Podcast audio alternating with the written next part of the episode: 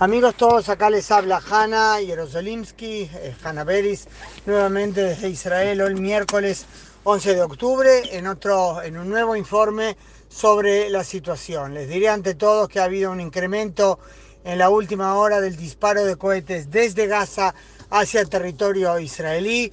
Un eh, cohete impactó en el hospital Barzilai de Ashkelon, la vicedirectora, cuyo nombre no recuerdo en este momento, que acaba de hablar en la radio israelí, dijo que eh, es un, disparo dirigido intencionalmente contra el Barzilai. El eh, hospital fue escenario de numerosos ataques a lo largo de los años, los hemos visto personalmente más de una oportunidad.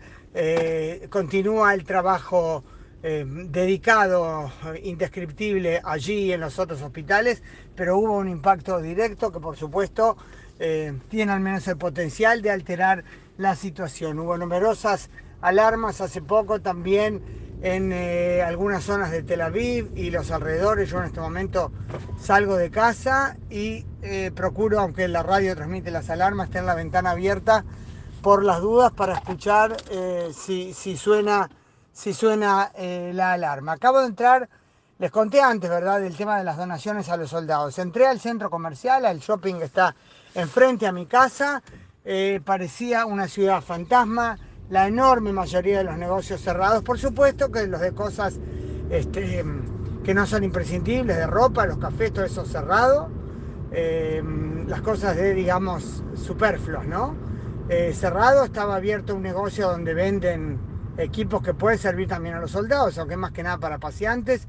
Fui ahí a comprar, eh, quería comprar medias para los soldados, agotadas, absolutamente agotadas. Dice, tuvimos un aluvión en los últimos días que no nos quedó ni una alcancé a comprar unas camisetas. Se ve eh, encargados de seguridad con el chaleco amarillo que dice atrás Bitajón, seguridad, dando vueltas mucho más que lo que se ve en general, carteles en todos los corredores, eh, junto a los negocios con los, eh, saben, con las lonas tapando la mercadería, em, carteles en medio de los corredores que dicen la Merjaba Mugan, al espacio protegido. Sin duda, situación de guerra para que nadie dude a dónde tiene que correr si la alarma le encuentra cuando está dando alguna vuelta por el centro comercial.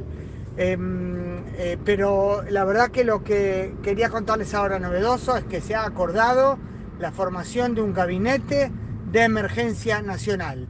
El gabinete más reducido estará formado por el primer ministro Netanyahu, el ministro de Defensa Yoav Gallant y el eh, jefe del partido Amahanea Mamlahti, otrora socio de Netanyahu, eh, en aquel gobierno que se había formado y que se rompió porque Netanyahu no cumplió su acuerdo con él, el ex ministro de Defensa y ex jefe del ejército, Benny Gantz. Eh, serán observadores en ese gabinete reducido otro miembro de Amahanea Mamlahti, Gadi Eisenkot, que también fue comandante jefe del Estado Mayor de Tzal, y Ron Dermer, que es uno de los eh, miembros, digamos, actuales del gobierno más cercanos a Netanyahu, eh, considerado, creo yo, una persona respetable, ministro de Asuntos, de, eh, asuntos Estratégicos. Eh, ahora les digo esto y me viene la duda si no estoy dando mal subtítulo. De todos modos, una figura de las centrales en el gabinete. se ha decidido en forma explícita y habrá un acuerdo escrito, evidentemente, que el gobierno no eh, no se dedicará a ninguna legislación que no sea la relativa a la conducción de la guerra.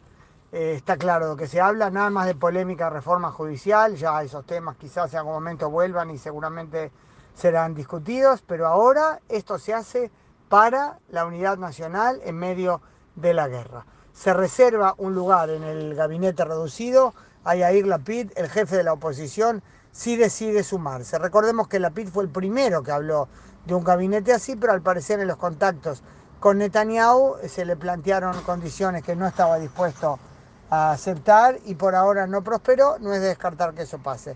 Por un lado hay un clamor de parte del gobierno, de parte del pueblo, perdón, como diríamos, eh, como se dice pronto y mal, claro y mal, que se dejen de, de andar con tonterías y se unan para lo que es realmente necesario y por otro lado, hay voces eh, que dicen no, no hay que sumarse ahora porque Netanyahu tiene que hacerse responsable por la falla, él está a cargo de todo el sistema y él tendría que pagar con su puesto. Pero para esas cuentas habrá tiempo después, si es que se lo considerará necesario. Ahora hay que unirse para manejar el país. En muchos aspectos se nota la ausencia del gobierno que es suplida por la impresionante presencia, como siempre, de la ciudadanía israelí.